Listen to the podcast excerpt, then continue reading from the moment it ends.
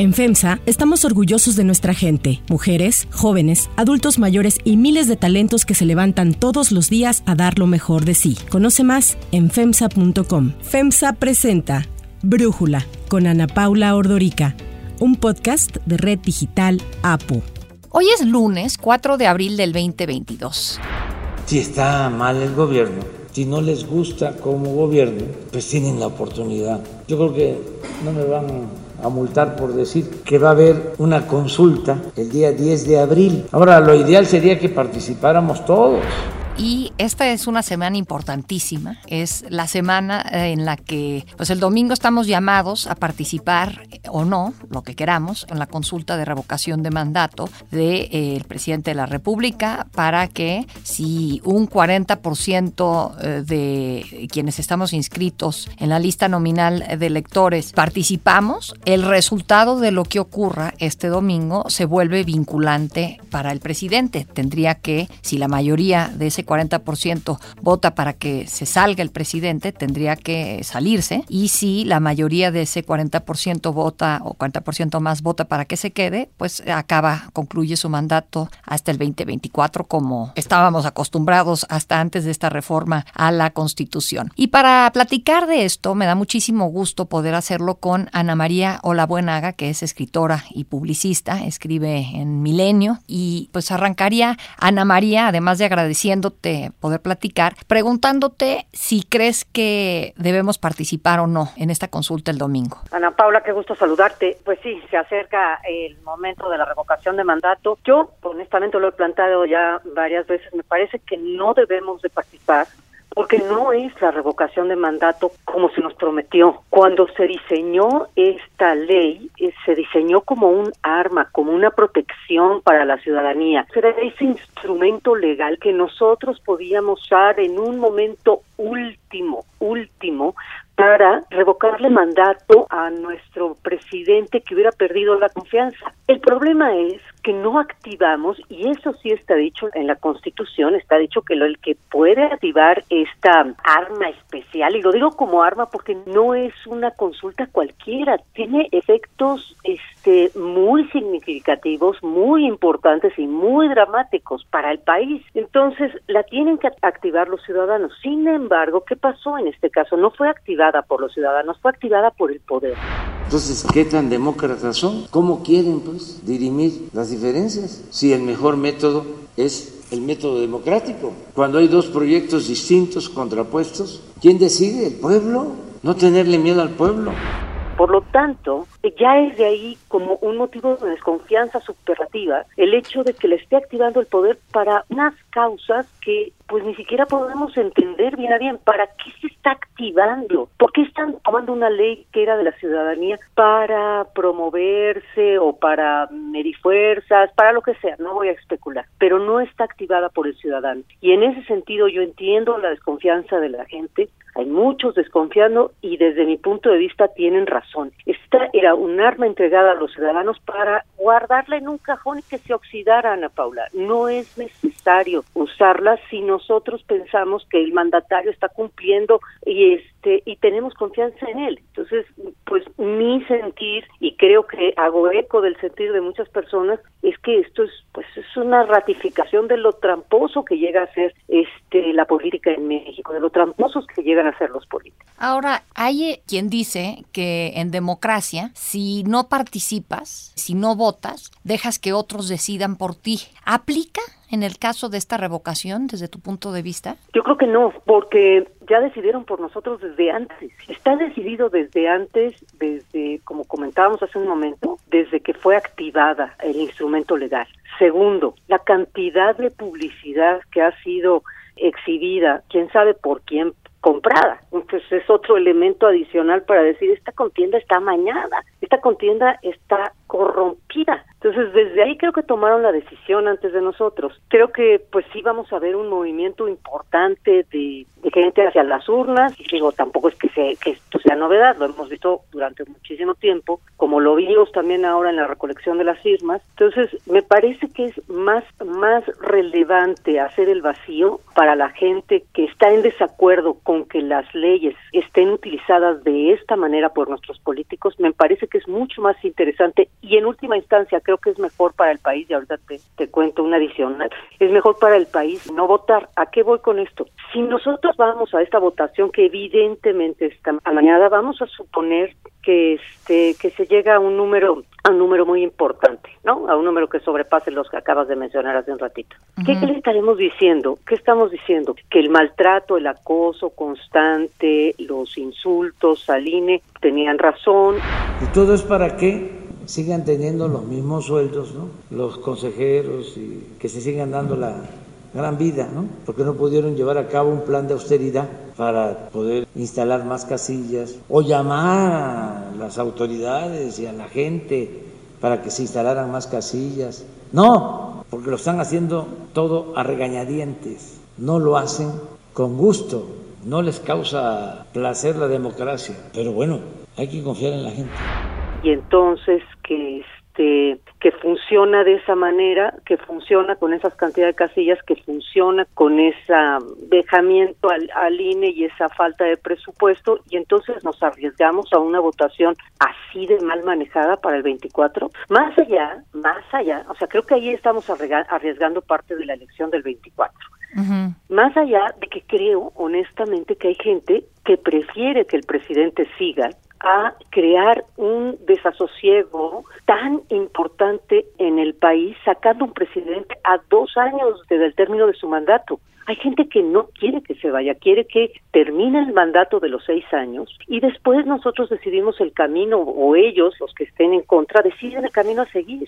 Bueno, ahí además creo que es importante notar lo que mandata la Constitución respecto a la revocación de mandato, es que si el resultado de la consulta del domingo es de que vota más del 40%, y eso quiere decir 37 millones de personas salen a votar, que es el 40% de la lista nominal, si de esos 37 millones, la mitad más uno vota por revocarle el mandato, se aplicaría el artículo 84 constitucional y esto implica que el presidente del Congreso, que actualmente es el morenista Sergio Gutiérrez Luna, ocuparía el cargo provisionalmente de presidente y luego en los siguientes 30 días el Congreso tiene que nombrar a la persona que concluya el mandato del presidente López Obrador. No, no sé si eso anima a alguien a pensar que conviene que no concluya su mandato Andrés Manuel López Obrador. Exactamente, creo que lo has planteado de, de, manera exacta a dónde vamos. Vamos a dar una vuelta de tuerca para llegar al mismo punto, pero además peor, en una situación peor que quién sabe, este bueno, si sabemos de dónde va a salir el siguiente mandatario y creo que no creo que no le conviene al país meterse en esa inestabilidad este de manera gratuita. Además que no va a pasar, porque si recordamos lo que ha venido, fíjate nada más, lo que ha venido diciendo el presidente toda la semana pasada, lo que estuvo diciendo fue, el 11 de abril voy a presentar una propuesta, una iniciativa de ley electoral. Que sea un órgano federalizado el que lleve a cabo todas las leyes, precisamente para que no haya doble gasto, porque se tienen los órganos federales y también órganos estatales. Hay duplicidad, podría tenerse si hay una reforma constitucional, un solo órgano electoral federalizado. O sea, ya nos está diciendo que va a ganar, ¿no? O mm, me, supongo, porque si ya está, ya tiene lista la agenda para la siguiente semana, pues este, pues entonces a qué nos están invitando si la agenda del presidente está lista, si no hay ni siquiera una sombra de duda entre quienes lo están promoviendo, entre el mismo, entre el propio presidente. Entonces, pues sí, a lo mejor creo yo que mucha de la gente que quiere hacer el vacío y quiere, creo que también es una forma de proteger creo que el acoso contra el INE va a continuar, pero también siento que muchos de los que queremos defender al INE también me parece que es una manera como la manera más poderosa dentro de lo poco que tenemos de protegerlo. de decir que no estamos de acuerdo con ese manejo de la promoción, del manejo político que se ha hecho y este y bueno, te insisto, el propio presidente ya no dijo que la agenda está lista y pues que no hay una sombra de duda de que van a, no sé si le podemos decir ganar. Ahora, el presidente ha dicho que no importa si no vota el 40% de la lista nominal, que si entre los que votan gana que se vaya, él se va. Me voy sin ningún problema. Es más, aunque no se llegue al 40%, ¿por qué? Para que tenga efectos vinculatorios, de acuerdo a la ley, que ojalá y eso lo cambiemos después, para reducir el porcentaje, tienen que participar el 40% de los ciudadanos, porque si participa el 39% ya no tiene carácter vinculatorio, es decir, ya no es legal. Entonces, por eso es que no van a llamar a que la gente participe. ¿Qué opinas de esto? Porque quizás hay gente que dice, pues entonces sí salgamos a votar aunque no logremos los 37 millones. Primero te diría que el presidente ya nos dijo que él va a seguir en el puesto porque nos lo está diciendo que tiene una agenda. O sea, creo que ese escenario no está previsto en, su agenda. Segundo, me parece por los abogados con los que yo he hablado que no puede ser porque no sería este constitucional, sería inconstitucional. La Constitución dice que tiene que ser el 40% el que vote para que sea vinculante y por lo tanto, aunque lo diga el presidente, aunque él tuviera la mejor voluntad de aceptar, digamos, la opinión de la gente, no podría porque sería una acción inconstitucional y pues habría controversia al respecto. Tiene que ser el 40% estoy coincidiendo contigo en que si la Constitución, el artículo 84, mandata que tiene que haber participado el 40% de la lista nominal, el presidente no puede cambiar eso pero sabemos que el presidente no siempre respeta lo que dice la Constitución y se ha salido con la suya. Y justo en ese sentido te quiero preguntar, hay quienes tienen miedo de que esta revocación sea un termómetro del presidente para abrirle la puerta a la reelección presidencial? Pues toda esta especulación precisamente por la sospecha de donde partimos, de que, insisto, es, es una herramienta, un arma que se le dio a la ciudadanía y que ellos, los políticos, están usando. Entonces, cualquier tipo de, especulación es válida. No me atrevo a llegar hasta allá porque, porque no lo sé, pero lo que sí me parece es que hay intereses que trascienden el interés real de la ley. Por eso es que yo lo que planteo es hasta que no nos regresen esta ley que es tan peligrosa, imagínate desestabilizar al país de esa manera. Imagínate lo que significa que cada tres años o cuatro años, cada cuatro años decidamos que no, que vamos a, decidir si sí. ¿Cómo van a vivir nuestros políticos traicionándose, tratándose de quitar el poder a los cuatro años? Pues de una vez decidamos que en vez de sexenios queremos cuatrienios, ¿no? Como Estados Unidos y nos vamos a, una, este, a un segundo término. Pero imagínate lo que va a pasar, no sea eh, el presidente López Obrador nuestro presidente, sino otro, que dentro de todo, bueno, entiendo la validez de una advertencia silenciosa, de tener ahí en la ley una advertencia silenciosa, pero es que creo que la están usando entre ellos y la van a usar como un arma entre ellos para quitarse, para quitarse el poder y para que vivamos eternamente en elecciones caras, costosas, trayéndonos de los problemas fundamentales del país. Ya de por sí tenemos demasiadas elecciones para meter este adicional. Yo creo que es un buen ejercicio porque no solo es aplicarlo ahora, sino ya quedó establecido en la Constitución. Hacia adelante se va a tener que estar aplicando cada tres años. Se le va a preguntar al pueblo, que es el soberano, que es el que manda. ¿Quieres que continúe el presidente o que renuncie? Entonces, por todos lados me parece un despropósito. Ahora, otro tema, aquí ahora sí que como analista te preguntaría, ¿quién gana y quién pierde en la mañana del 11 de abril? El presidente va a ganar en, en todas las circunstancias porque pues, es dueño de la narrativa, porque es dueño de la ley, porque es dueño del proceso. Me parece que es claro que el presidente va a ganar, va a ganar la narrativa, el partido oficial va a ganar la narrativa y creo que debemos de seguir de ahí a, a lo siguiente. Punto, que gane esa narrativa adicional y vayamos a los temas torales, sigamos adelante yo no tengo la menor duda de que va a ganar. O sea, imagínate, él no la tiene tampoco. Él, él la comenta abiertamente en todas las mañaneras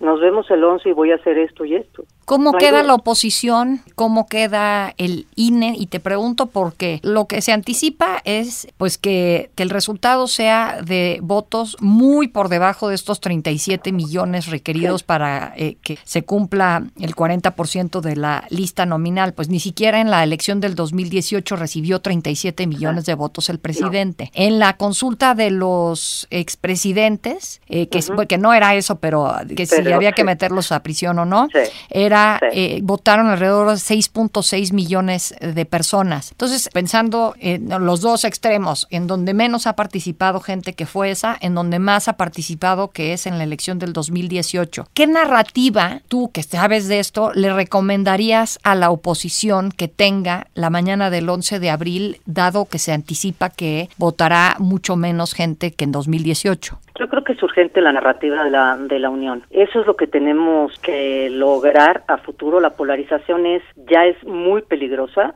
Yo que me dedico a analizar fenómenos este, de comunicación y tecnología, me parece que la polarización está llegando a niveles muy preocupantes. Pero también te diría algo que a mí me parece relevante. En México hay muchos opositores organizados, no oposición, no estoy hablando ni de partidos ni de grupos, estoy hablando de, de los opositores que realmente están en contra de, ciertas políticas, de lo que está aconteciendo en este en áreas fundamentales del país como pues seguridad, salud, educación, etcétera. Yo creo que esos opositores somos los que finalmente nos vamos a organizar y vamos a hacer la narrativa correcta y vamos a escoger la narrativa correcta. Yo creo que deberían sí deberían de unificarse, de entender que más bien los puntos en común que tiene la oposición que los puntos que tienen en contra, pero creo más en los opositores. Creo que al final vamos nosotros a escoger dentro de ellos quién es el que mejor representa las aspiraciones que tenemos.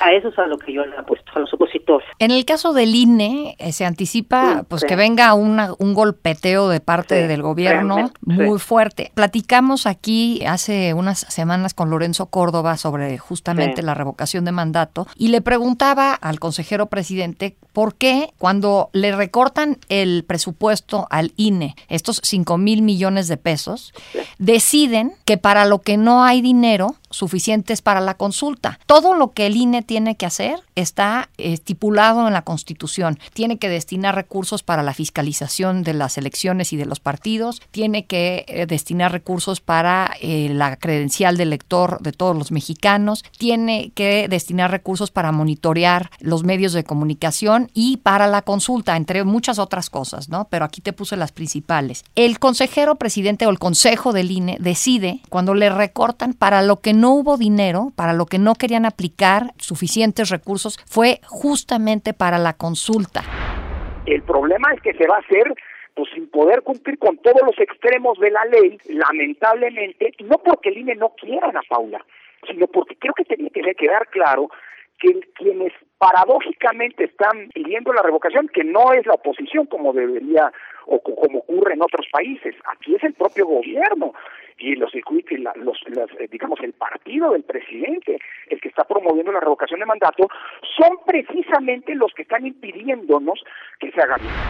Yo no sé si esto es una lucha de poder INE presidencia y si convenía que justo fuera ahí en donde se aplicara el recorte. ¿Tú qué opinas, Ana María? Creo que de todas maneras, no importa si va mucha gente, si va menos gente, si hubiera sido más presupuesto, menos presupuesto, más casillas, más, más publicidad o menos, de todas maneras el golpe contra el INE iba a venir. Lo está ya anunciando el presidente en varios de los elementos que va a contener la ley que va a proponer. Vamos a analizar la posibilidad de que se federalice el proceso electoral. Entonces, no sé, creo que daba igual. Eso es lo, mm. terrible del momento que estamos en el que estamos atravesando. Daba igual. Creo que creo que la sentencia tal INE en la mente del presidente estaba pues ya escrita desde hacía tiempo. Él tiene una idea clara de lo que él piensa y de, de que está en contra del INE. Entonces, me parece que daba un poco igual. La defensa ha sido muy difícil por parte del INE y entiendo, pues entiendo la cantidad de gente que estamos a favor y que queremos protegerlo y que nos parece una de las instituciones más importantes, fíjate tú, de la democracia, de, independiente del país, pero en, en todos sentidos. Pues me parece que el embate ha sido brutal y que creo que lo que viene el próximo lunes va a ser tremendo, pase lo que pase. No, como dicen, no hay fecha que no llegue, ni plazo que no se cumpla. Ya es esta revocación el próximo domingo. Ana María Olabonaga, muchísimas gracias por platicar con nosotros y darnos tu análisis. Muchas gracias, Ana Paula. Yo soy Ana Paula Ordorica. Brújula lo produce Batseba Feitelson. En la redacción, Airam Narváez. En la coordinación y redacción, Christopher Chimal. Y en la edición, Omar Lozano. Los esperamos mañana con la información más importante del día. Oxo, Farmacias ISA, Cruz Verde, Oxo Gas, Coca-Cola FEMSA, Invera, Torrey y PTM son algunas de las muchas empresas que crean más de 245 mil empleos tan solo en México y generan valor como parte de FEMSA. FEMSA presentó Brújula con Ana Paula Ordorica, un podcast de Red Digital APO.